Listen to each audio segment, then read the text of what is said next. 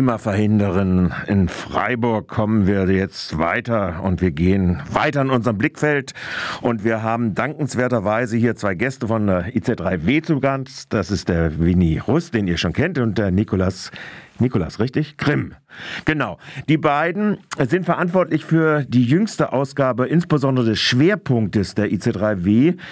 Äh, wenn wir ja ein bisschen dazuhören, dann wissen wir, dieses große Zukunftsprojekt, die uns aus allen Klimasorgen äh, befreit, ist die Automobilindustrie, die umstellt, den Verbrenner abschafft, Elektroautos auf die Straßen bringt.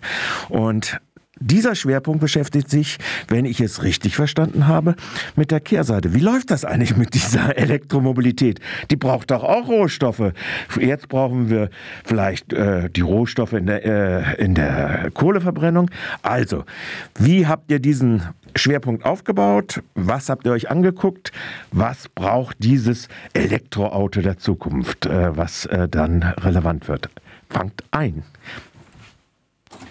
Ja, das braucht. Vielen Dank erstmal für die Einladung. Wir freuen uns hier zu sein. Ähm, da hast du ganz recht, das Elektroauto und vor allem es ist ja nicht nur das Elektroauto, es ist, wenn man nach der Mobilitätsstrategie der Bundesregierung geht, ähm, wären es irgendwann 50.000 PKWs, die man eigentlich durch Elektroautos ersetzen wollen würde. Und ähm, das braucht verdammt viele Rohstoffe. Und wir schauen uns im globalen Süden an, welche Rohstoffe das dann eigentlich so sind zum Beispiel das Nickel, ähm, das aus Indonesien vor allem auch kommt, ähm, oder wir schauen uns den Graphitabbau an. Ähm, wir schauen auch auf Kobalt aus der Demokratischen Republik Kongo. Es geht um ähm, Bauxit, Kupfer auch aus Peru und ähm, Kolumbien.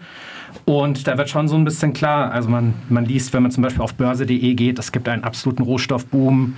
Man kann mit diesen Rohstoffen jetzt Geld machen. Und da ist natürlich schon die große Frage, wie geht das denn eigentlich zusammen? Eine grüne Perspektive, ähm, nachhaltig mit dem E-Auto in die Zukunft fahren und andererseits natürlich die ökologischen Konsequenzen von dieser Rohstoffindustrie dann in den Ländern konkret.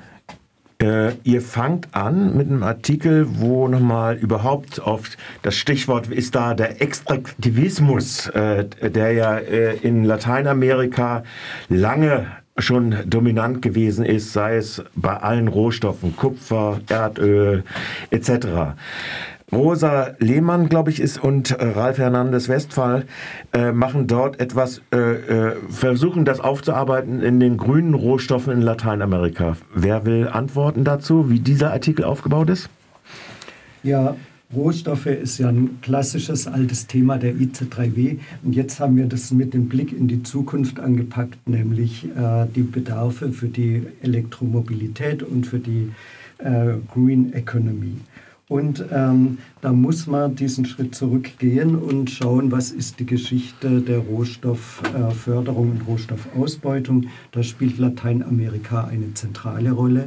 Und da spielt äh, Lateinamerika auch eine Rolle, in der man die äh, im Kolonialismus aufkommenden äh, Nord-Süd, Süd-Nord-Beziehungen äh, sehr gut ähm, sehen kann. An dem äh, Klassikerbuch Die offenen äh, Adern Lateinamerikas zum Beispiel, dass der Extraktivismus, also die Ausbeutung der Rohstoffe in Lateinamerika, äh, ab vor 500 Jahren dazu geführt haben, dort die Menschen auszubeuten, die Umwelt zugrunde zu richten und gleichzeitig die, die Reichtümer äh, nach Europa zu schaffen und dort damit die Industrialisierung anzustoßen. Diese Struktur existiert bis heute. Dann äh, wird jetzt äh, anhand der Elektromobilität mit Blick nach Lateinamerika über Neo-Extraktivismus geredet.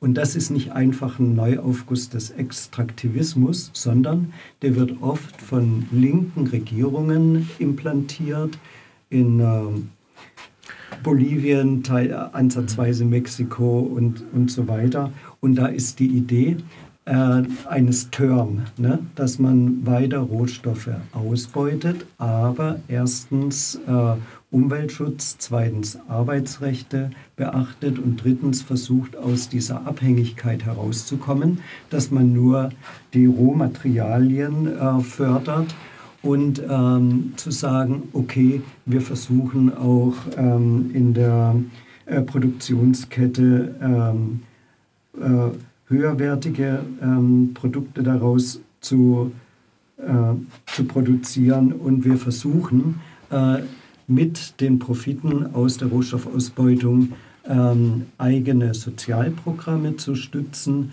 den äh, Aufbau einer eigenen Infrastruktur zu stützen, eine moderne Industrialisierung zu stützen, Bildung zu stützen, also dass man äh, sozusagen die, die Profite versucht äh, zur Entwicklung des Landes einzusetzen. Das wird ähm, dargestellt in diesem äh, Artikel und dann im nächsten Atemzug auch schon kritisiert, ja, ich, weil genau. das sich schön anhört, aber die Umsetzung äh, steht auf einem anderen Blatt. Ja, äh, ich denke, ihr habt ja in der, in der, Einleitung schon geschrieben, das Verdikt ist, das sei alles zu kurz gedacht und sozial sei es am ehesten als eine imperiale Lebensweise fassbar. Äh, wie kommen zu diesem Urteil die beiden Autoren? Na, äh, beispielsweise dadurch, dass die Besitztitel oft bei den äh, Konzernen bleiben. Äh, äh beispielsweise auch dadurch, dass die Regierungen manchmal ein bisschen schlapp sind bei der Umsetzung von Arbeitsrechten und Umweltrechten in Chile, in Mexiko. Ähm, und äh, hier wird auch gesagt, mit Blick auf den Klimawandel und Klimaänderungen, dass es halt nicht genügt, einfach nur äh, die Struktur des Handels zu ändern, sondern dass auch eine Änderung des Verhaltens notwendig ist, dass also schlicht und einfach zu viele Rohstoffe gefördert werden. Das geht auch nicht äh, energieneutral. Ne? Und dass es schon auch gilt, das Verhalten gerade im globalen Norden zu ändern. Beispiel Elektromobilität. Es geht nicht nur darum, äh, auf E-Mobilität umzusteigen, sondern es geht auch darum, zum Beispiel vom Individualverkehr wegzukommen hin zu einer äh, kollektiven Mobilität, äh, zum Zug- und Bahnfahren und das, was wir Ökos ja schon seit Jahr und Tag immer sagen, ne, dass man das auch wirklich durchzieht, dann kann man nämlich mit einer reduzierten Förderung der Rohstoffe schon gucken, ob da eine nachhaltige und soziale Produktion irgendwann mal möglich ist. Äh, die Frage dieser doch, wir haben es jetzt gesagt, Neo-Extraktivismus wird auch in Indonesien aufgegriffen von Oliver äh, Pai. Äh, und er, wie führt er am Beispiel der Nickelförderung diese Fragestellung fort? Ähm, ja, das finde ich einen sehr interessanten Artikel da von Oliver Pai. Ähm, denn er versucht so ein bisschen die Frage der Arbeiterinnenrechte und der Umweltfrage zusammenzubringen. Also Indonesien, muss man vielleicht zum Kontext sagen, ist ein Staat, ähm, der hat in den letzten versucht, eigentlich seine Industrialisierung auf Grundlage von dieser Nickelindustrie, dem Lateritabbau und dann eben der Weiterverarbeitung zu, ähm, zu Nickel, das zu forcieren. Ähm, er hat auch den Nickel-Export tatsächlich oder den Export von unverarbeitetem Nickel ähm, gestoppt und da sind mittlerweile ja riesige Industriekonglomerate entstanden, wo ähm, Tausende von Arbeiterinnen und Arbeitern ähm, sind. Und wie es scheint, sind da die Gewerkschaften auch eher so ein bisschen auf diesem Wachstumskurs und es herrscht ein Konsens zwischen den Gewerkschaften und ähm, der Regierung.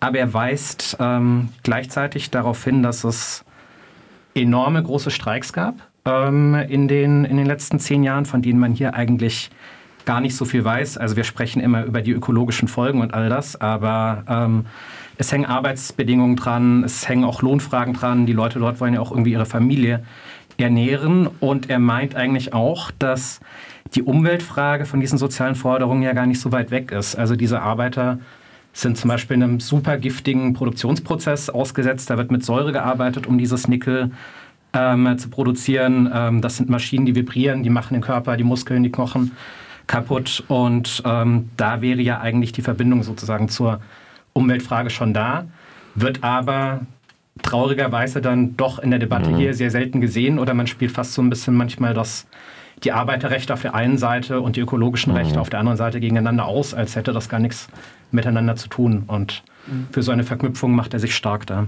Ja, also er geht da richtig programmatisch dran. Also zum einen, gut, sagt er erstmal, Im, der globale Süden ist nicht einfach Opfer der Verhältnisse. Indonesien ist ein Fallbeispiel dafür, dass da tatsächlich eine gezielte Industriepolitik getrieben wird mit den Profiten aus der Nickelproduktion. Dass die basale äh, Förderung des Nickel verwendet wird, um äh, in die Weiterverarbeitung zu Batterien hin einzusteigen. Und die Regierung hat glatt verboten, ähm, äh, Nickelerz unverarbeitet auszuführen. Das muss man sich vorstellen. Da, also das ist auch eine Maßnahme gegen die Wirtschaft. Ne? Die, also da braucht man schon ein bisschen Standing, um sowas zu machen.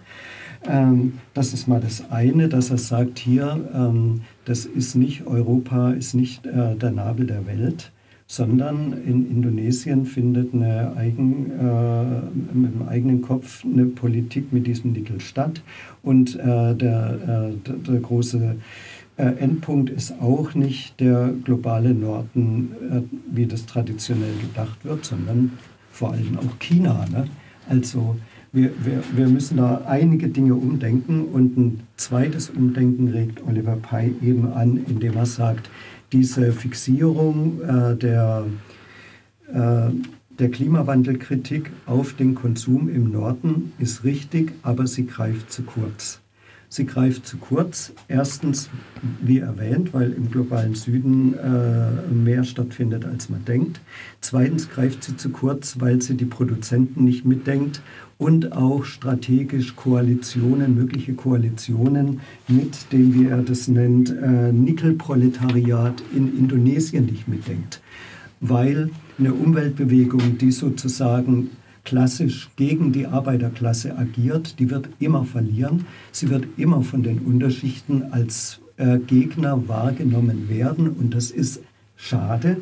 Und es ist ähm, äh, strategisch falsch, weil so äh, äh, ein, eine Wende, ähm, eine ökologische Wende nicht möglich sein wird. Es wird nur möglich sein, sagt Oliver Pei, wenn es eine sozialökologische Wende ist, also wenn sich die Umweltbewegung stark macht für Arbeiterinnenrechte und wenn die Gewerkschaften einen äh, umgekehrt auch einen Climate Turn äh, vollziehen, mhm. also sich äh, den Belangen der Umwelt zuwenden und er ködert die Gewerkschaften auch noch mit dem Argument, dass ArbeiterInnen auch saubere Luft brauchen und ähm, äh, saubere Fabriken brauchen. Und er nennt es Climate Turn, was die Gewerkschaften nötig hätten. Und er nennt es Labor Turn, was sozusagen in der Klimabewegung ähm, notwendig ist, wo es eben auch nicht reicht, sich irgendwo festzukleben und auf die bösen Autos in Deutschland zu gucken. Das mhm. reicht hinten und vorne nicht aus. Ihr habt mehrere Artikel, wenn ich das richtig sehe, nochmal Kongo, Sambia und in Peru, wo klassische Formen und teilweise auch wieder, wieder auftauchen von informellen Sektoren im Abbau äh, drauf aufpassen. Äh, Welchen Stellenwert hat das jetzt in diesem Kontext?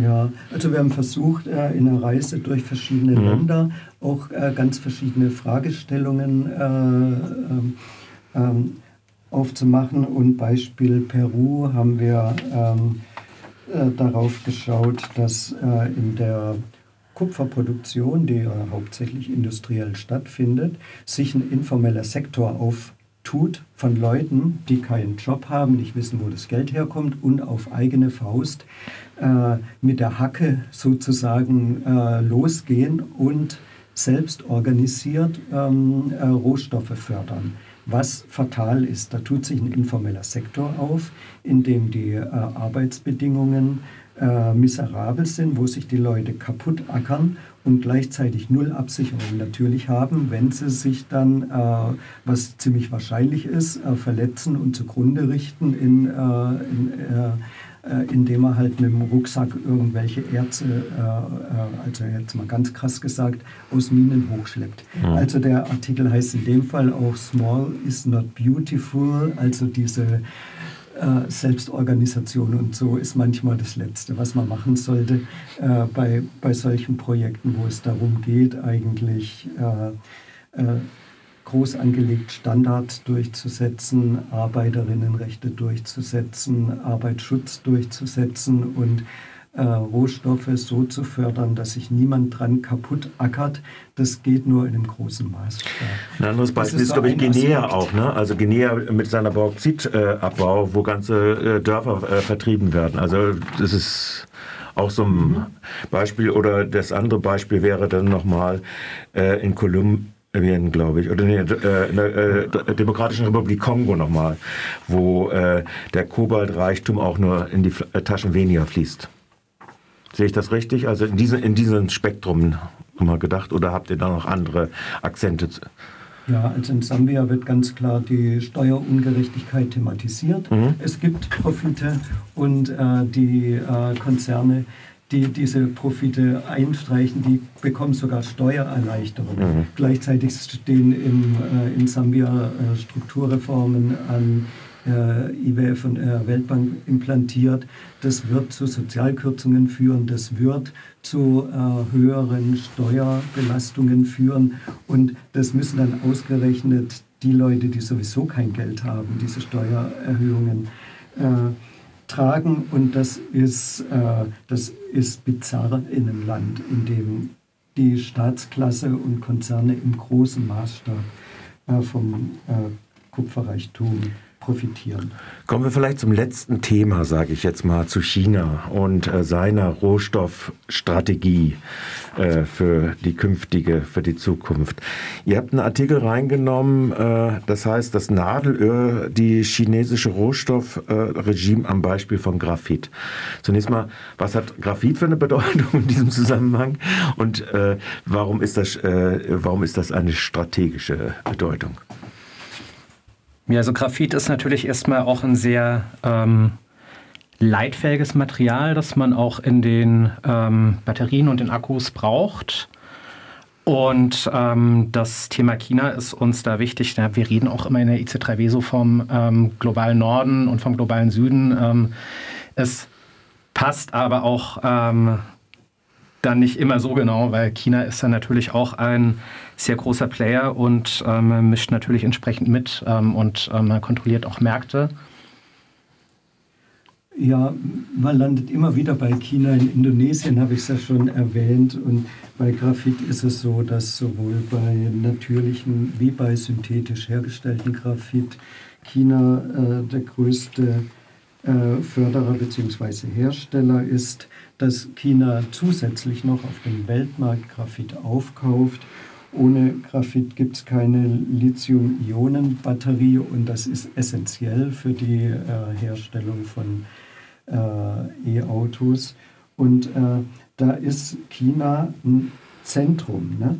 Und ähm, hier schreibt dann genauso wie Oliver Pei vorhin, schreibt in diesem Artikel Uwe Höring, dass wir am Fallbeispiel Graphit und äh, Rohstoffen und äh, Batterien äh, sehen wir auch diesen Turn, die, diesen Wechsel, ne, dass der äh, globale Norden nicht mehr äh, der Endpunkt von allem ist, sondern dass ähm, im globalen Süden, in China nämlich, äh, äh, das Zentrum ist. Und China ähm, ist jetzt nicht mehr der Abhängigkeit vom Norden und vom Weltmarkt ausgesetzt, sondern China betreibt diese Abhängigkeit, hat diese Abhängigkeit in der Hand am Beispiel von Graphit. Also das ist wirklich ein essentieller Wechsel, mhm, mhm. der äh, ökonomisch relevant ist. Ne? Und äh, der, äh, was auch politisch ganz hübsch ist, ne, wenn man plötzlich äh, Abhängigkeiten genießt, anstatt äh, erleidet. Dasselbe Thema übrigens mit China hatten wir auch in der ähm, Demokratischen Republik Kongo, ähm, wo es um Kobaltabbau mhm. geht, wo China ja tatsächlich auch eine ähm, Entwicklungspolitik sozusagen in Anführungszeichen betreibt, ähm, was aber mittlerweile ja eigentlich auch mit direkten Zahlungen an Politiker, an Regierungsmitglieder einhergeht und ähm, ähm, ja, überhaupt nicht an ökologische oder soziale Standards ähm, gebunden ist. Und da drauf zu schauen und ähm, zu sagen, naja, nicht nur die großen Bergbaukonzerne aus den USA und ähm, aus den ähm, und aus Europa machen echt eine, eine Politik im globalen Süden mit fatalen Folgen, sondern eben auch China ist da verantwortlich und ähm, ja, sorgt da auch für Korruption, für ähm, Gewalt ähm, und ähm, all das. Das war uns auch wichtig zu betonen in dieser Frage.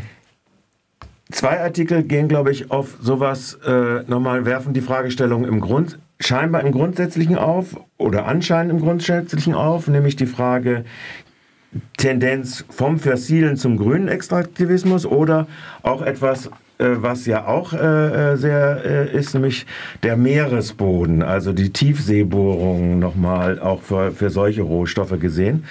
Oder sehe ich das jetzt falsch, dass das den Schwerpunkt abrundet?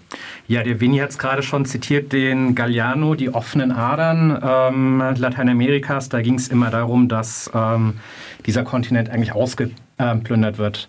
Jetzt geht es um die Frage, was fließt eigentlich aus diesen offenen Adern. Ne? Und früher waren das eben vor allem Gold, Kohle, Erdöl. Ähm, und dann ist die Frage, wenn man jetzt umdenkt sozusagen und das werden neue Rohstoffe, Lithium, Kupfer, ähm, ändert das eigentlich ähm, essentiell was an der Sache? Und da schauen sich zum Beispiel Nadja Combarisa und Stefan Peters Kolumbien an. Da wurde ja mit Gustavo Petro vor kurzem ein linksgerichteter Präsident ähm, gewählt, der schon auch irgendwie raussticht in dieser lateinamerikanischen Linken. Also der stellt sich vor die Vereinten Nationen und ähm, sagt dort ähm, so Dinge wie ähm, die Kohle und das Erd, die Kohle und das Kokain sind gleichermaßen das Gift für die kolumbianische Bevölkerung und für unser Land und ähm, gleichermaßen bringt das Gewalt mit sich. Ähm, das klingt erstmal sehr revolutionär und umgedacht, aber wenn wir natürlich bisher schon über die ähm, Konsequenzen vom Kupferabbau zum Beispiel geredet haben, und das ist auch zum Beispiel so eine Alternative in Kolumbien ähm, oder der Wasserstoff ist eine Alternative. Auch da schaut natürlich das organisierte Verbrechen drauf. Auch das ist natürlich ähm, keine grüne schöne Welt, der Kupferabbau. Ähm, also es ist ähm, nicht so einfach und nur mit ähm, dem Wechsel der Rohstoffe, die man abbaut, ähm, ja, wird man auch dieses Thema der offenen Adern natürlich nicht los.